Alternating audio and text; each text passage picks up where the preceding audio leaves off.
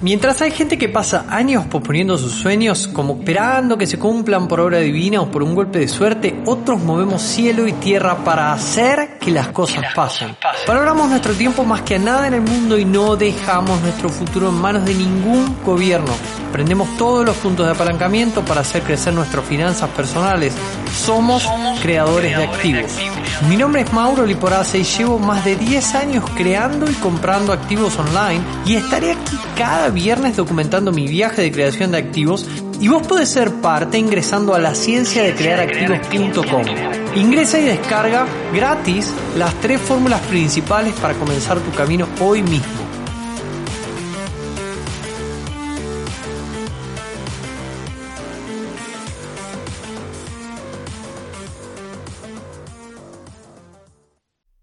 Muy buena, ¿cómo estás? Soy Mauro Liporace, director de Instituto de Activos Online y anfitrión de este podcast de la ciencia de crear activos. Y el día de hoy vamos a estar hablando de cómo formar un portafolio cripto, o al menos te voy a compartir cuáles son los siete puntos que yo creo que hay que tener en cuenta. Si vos estás desde cero, el otro día tiré una encuesta en Instagram eh, preguntando, che, ¿cuáles son tus preguntas sobre el portafolio cripto que tenés? Si querés escalar o querés aumentar capital o querés sacarle mayor rendimiento, ¿cuál es ese objetivo?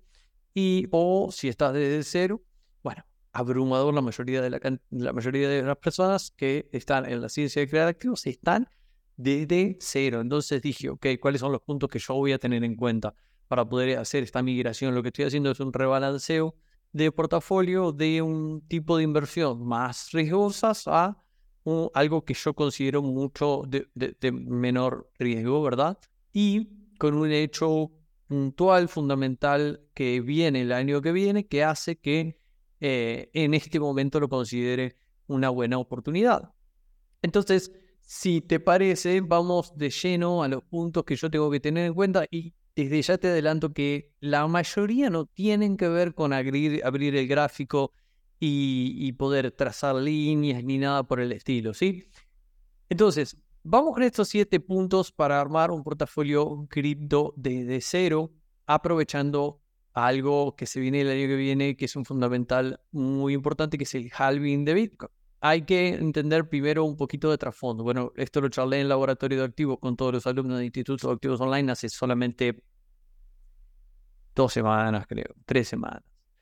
Y les mostré punto por punto, me tomó como dos horas y media, eh, pero quedó grabado y quedó una muy buena pieza para, para introducirse al mundo cripto y entender lo que está pasando, por cómo fue durante eh, de a, cuatro años, por cómo va de a cuatro años produciéndose un halving, que halving significa separación ¿no? y disminución de los bloques y de, o sea, se, se googlea que halving, no, no, no quiero tomar tiempo de este episodio explicándote, pero lo que tienes que saber es que Bitcoin tiene una correlación con todas las demás criptomonedas. Si Bitcoin sube, ella sube, si eso, si baja, si Bitcoin baja, la mayoría de ellas bajan. Entonces, eso hace que, como en agosto más o menos en agosto del año que viene, haya un halving de Bitcoin, siempre pre y post halving el precio de Bitcoin sube, por ende arrastra las demás criptos, por ende, además de hacer la estrategia de acumulación de Bitcoin que te conté unos episodios atrás,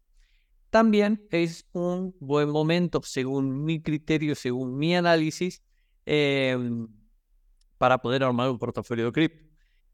Entonces, por ese evento fundamental que es el halving de Bitcoin, hay que entender que, hay que entenderlo, hay que mirar el gráfico para atrás y dice en los últimos cuatro halving que el precio pre-halving sube y post-halving también, ¿verdad? Es un evento fundamental basado en estadística, basado en el pasado. Entonces, eso hace que, bueno, eso hace que no, eso hace que en este momento sea una buena oportunidad para poder posicionarse en o al menos eso es lo que yo creo, vos podés discrepar y podemos seguir siendo amigos, eh, pero te cuento un poco de lo que estoy haciendo. Em, para poder obtener, ojo, ahí lo que uno está esperando es una ganancia de capital, si no estamos esperando flujo de efectivo acá, estamos haciendo una ganancia de capital. ¿Por qué? Porque el punto número uno de estos siete que te conté es la meta. Vos tenés que tener una meta, tenés que tener claro qué es lo que vos estás Em, buscando de esto, ¿no? Eh, y, y muchas personas me preguntan, Moro, pero vos no decías que no hacías trading. No, lo sostengo de hecho que no hago trading. ¿Y, cuál es la diferencia entonces? Bueno, que si vos, eh, vos, vos, podés eh, emprender un plan de trading para estar operando todos los días, ¿sí? O tener posiciones de holding, es decir, comprar y tener un horizonte temporal a meses, ¿sí? No, no comprar esperando ganar entre hoy y una semana, ¿sí? En, su, la mayor parte lo que cambio es la temporalidad, que es uno de los puntos también. Eh, lo que cambia es el, tiempo, ¿no? Entonces, si yo em, lo que estoy buscando es dinero diario y estar pendiente y estar ahí, estar operando, comprando abajo, vendiendo arriba, o al revés, eh, si estás short, comprando arriba, vendiendo abajo, em, lo que estás vos buscando es un plan de trading, que no es el tema de este episodio. Si vos estás queriendo tener un plan de trading y hacer trading, sinceramente vos no te va a importar ni el halving, no te va a importar en qué precio está Bitcoin ni ninguna cripto que quieras operar, porque, porque vos compras acá y vendes acá arriba. Si eso pasa en 15.000, en Bitcoin en 15.000 y vendes en 16.000, tuviste una ganancia ahí.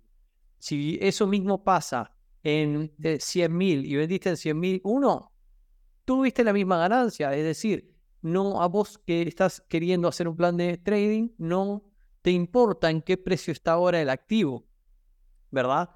Mientras que si vos vas a tomar una posición de holding, de, vas a holdear esas criptos, eso tiene más que ver con un perfil de inversionista. ¿sí? El inversionista busca el valor potencial en la cripto que esté queriendo eh, la cripto que esté queriendo almacenar en este momento, ¿verdad? Busca un activo.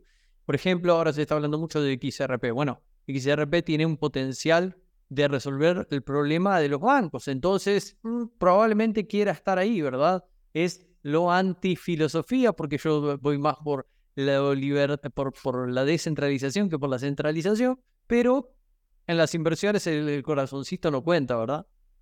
Bueno, el segundo punto para mí es la razón, o sea, ¿por qué yo estoy queriendo participar de determinada inversión, sea esta o sea cualquiera? En este caso, para mí es solidificar patrimonio. Sí, vos vas a decir, más oro, pero probablemente obtengas un rendimiento menor que otra que te da flujo de efectivo y capitalización. Sí, y eso es verdad, es así, pero es algo que vas a entender probablemente cuando empieces a hacer crecer tu capital, que, vas, que necesitas también buscar solidez y necesitas otro tipo de inversión que no sea em, la gran, los periodos cortos de capitalización y alto riesgo, ¿verdad? Entonces, estoy en ese momento y necesito este tipo de inversión. Esa es una de las razones. La segunda de las razones es el fundamental, este del halving, que te digo que eh, que te digo de Bitcoin, que va a pasar en agosto del año que viene, más o menos en agosto, no, no hay día exacto. Eh, por favor, si no sabes lo que es un halving, abrí una pestaña de tu navegador y pone algo así como, ¿por qué el precio de Bitcoin sube en los halvings? Y listo, vas a encontrar cientos de miles de videos de personas explicando eso. Ahora, otra cosa muy importante, eh, bueno, te lo voy a decir, eh, te lo voy a decir con cuál, una de las preguntas más me hicieron, que es el punto 5, es qué cripto elegir, ¿no? Ahora te voy a citar esto en qué cripto elegir. Ahora, el tercero de los puntos es la temporalidad que viene aunado o viene pegado a la frecuencia de operación, de operativa, ¿sí? Cuando vos eh, entras a, a, un gráfico de cualquier activo en TradingView, para, para ver el, gráfico o en cualquier lado, yo uso TradingView, pero si vos entras, por ejemplo, en CoinMarketCap, vas a, entras al activo, vas a ver un gráfico y vas a ver que tiene temporalidades. Te, te permite mirarlo en un minuto, cinco minutos, diez minutos y así, ¿no? Hasta una hora, cuatro horas, ocho horas, según que las plataformas varían en los tiempos que te muestran. Pero cuanto menor es el tiempo, el tiempo representa las velitas que vos estás viendo en pantalla, ¿no? Cuanto menor es el tiempo, mayor frecuencia de operativa vas a tener que tener.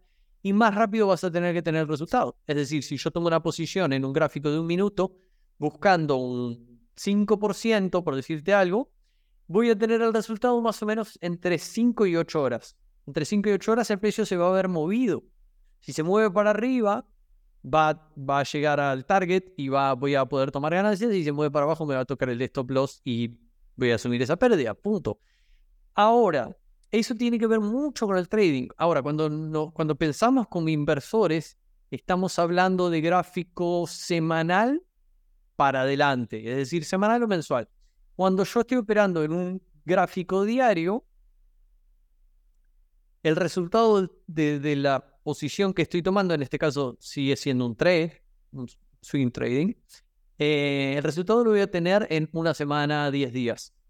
Ese es el rango en el que se, ha producido, se, va, a haber producido el movimiento.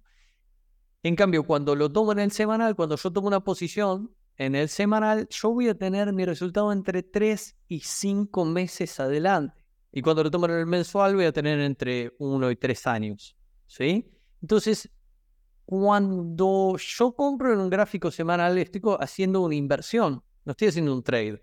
¿Por qué? Porque yo invierto y miro a largo plazo. Entonces, em, lo primero que tienes que, bueno, vas a tener que elegir para tu portafolio es en cuánto tiempo vos vas a volver a mirarlo, ¿sí? Porque si no estás haciendo, si todos los días vos vas a estar mirando y operando, es trading, ¿sí? Lo que estamos hablando en este episodio no es cómo armar una estrategia de trading, sino es cómo estructurar un portafolio de, em, de, holding, ¿sí? de inversión en criptos en este caso. Entonces la temporalidad es importante y lo que yo hago es de una semana en adelante. De tres, yo recién a partir de los tres meses a cinco meses, en este caso, fíjate que estamos hablando de un año, voy a estar metiéndome a ver cómo va la cosa. Hoy no quiere decir que durante ese periodo no pueda mirar el gráfico, pero sé que no voy a tomar ninguna decisión, sé que no voy a toquetear nada del portafolio, ¿sí? A no ser que haya pasado ahí un caso fortuito de fuerza mayor que nada, merite a, ir a ver eso, pero bueno, en general no pasa.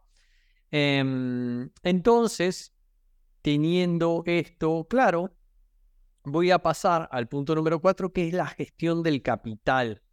¿Sí? Cuando yo, eh, perdón, eh, habiendo llegado al punto 3 antes de pasar al 4, quiero decirte una cosa. Cada uno de los puntos de los que te estoy hablando son una materia en sí mismo. No te lo puedo venir yo a explicar en cinco minutos de podcast, ¿sí? Requiere de que si a vos te importa, no quiere decir que vos podés agarrar 500 dólares y podés armarte un portafolio ni bien terminás este episodio, ¿sí? Pero si vos tenés 500 mil dólares, más vale estudiar un poco más. Si vos tenés 500 dólares, estaría bueno armar el portafolio como te salga y ponerte a estudiar. ¿Por qué? Porque uno aprende cuando se moja los pies, ¿no? Cuando tiene los pies en el agua, digo yo. Eh, así que mejor eh, invertir un poquito y estar probando y ya ver qué, qué resultado da la decisión que tomé que, que, mirar así desde afuera como un espectador tímido, ¿no? Listo. Entonces, respecto a la gestión del capital, lo primero que tenemos que decir es que se supone que es obvio que eh, un portafolio cripto dentro de tu estrategia de inversión, dentro de tu plan como inversor, ¿sí? nosotros le llamamos el plan de creación de activos, es solo una fracción.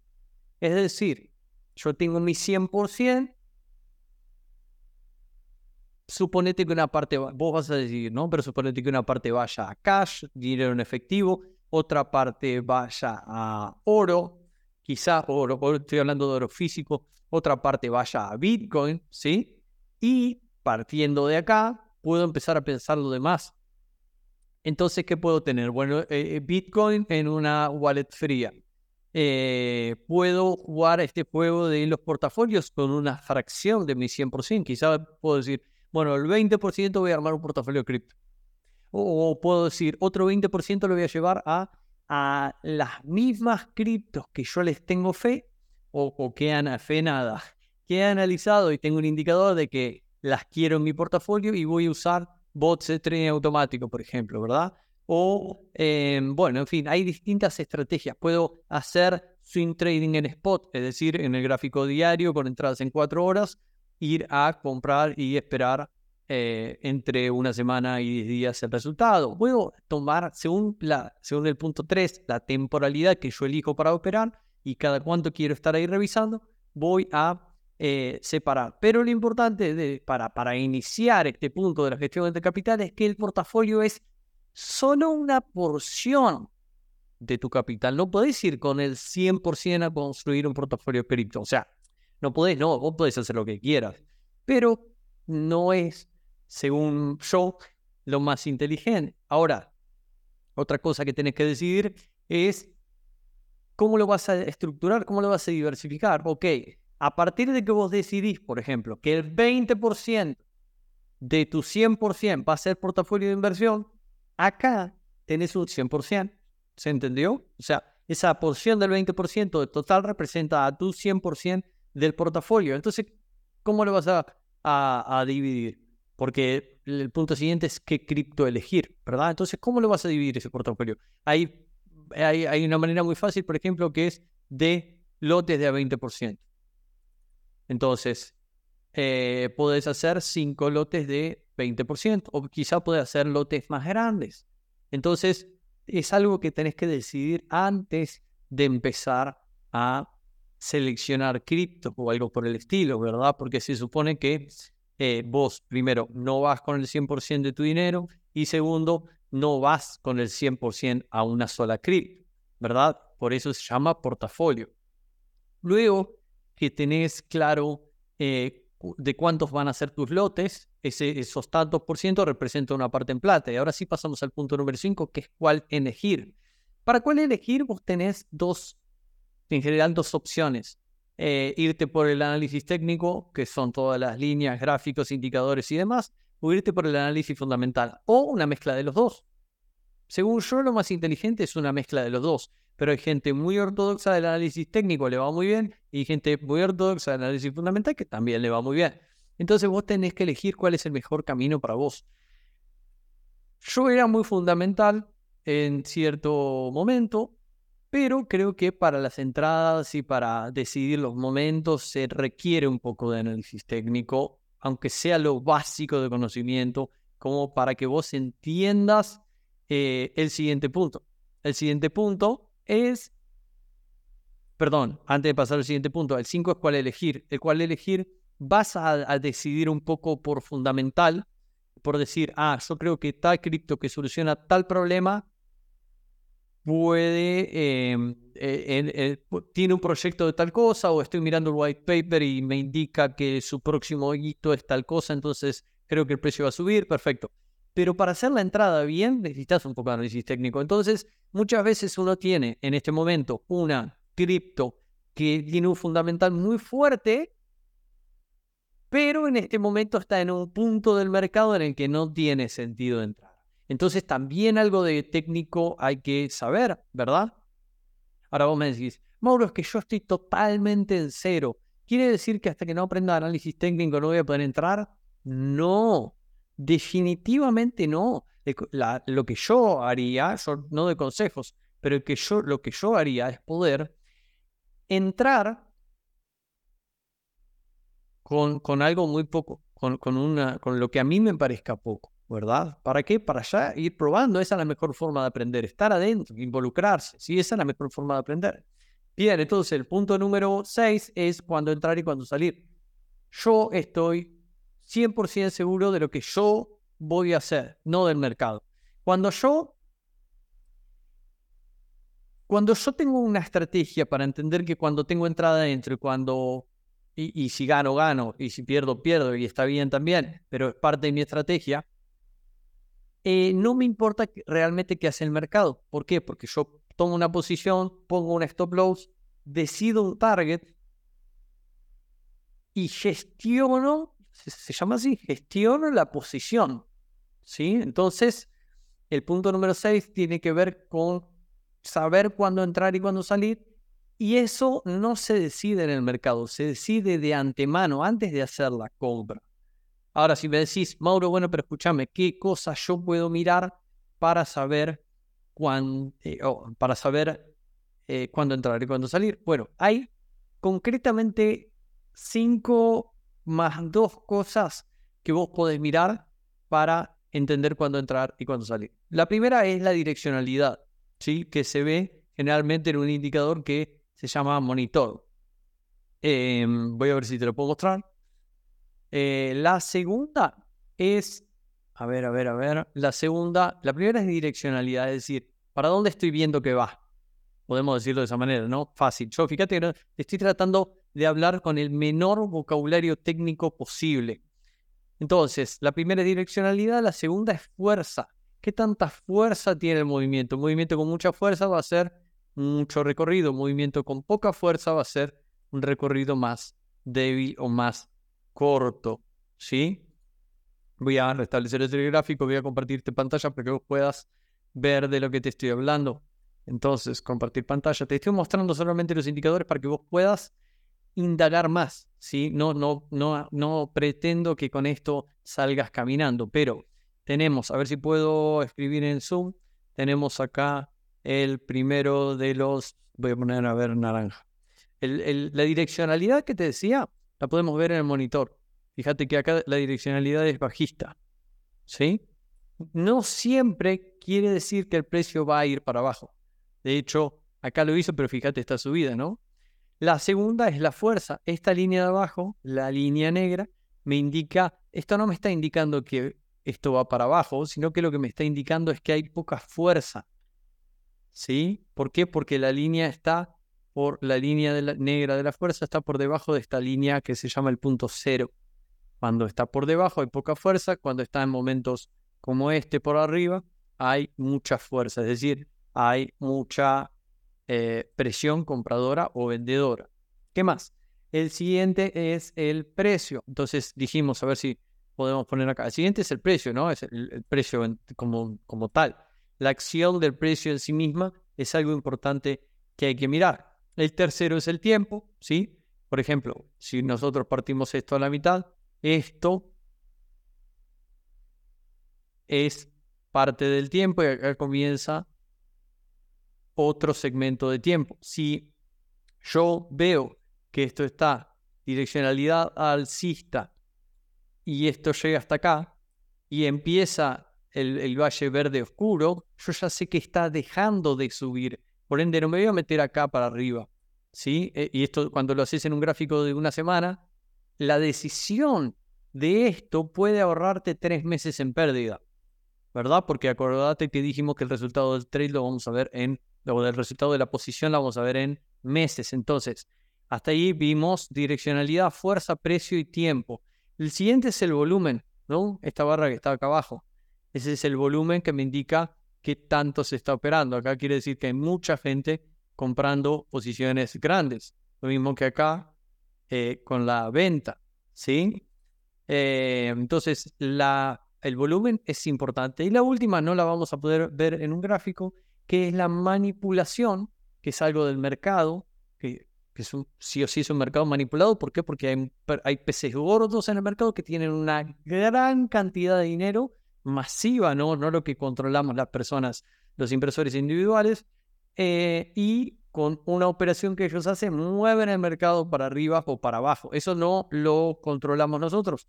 Y la siguiente es la especulación. Eso sí lo controlamos nosotros porque es tu arte, ¿no? El cuando vos decidís entrar o salir y por qué.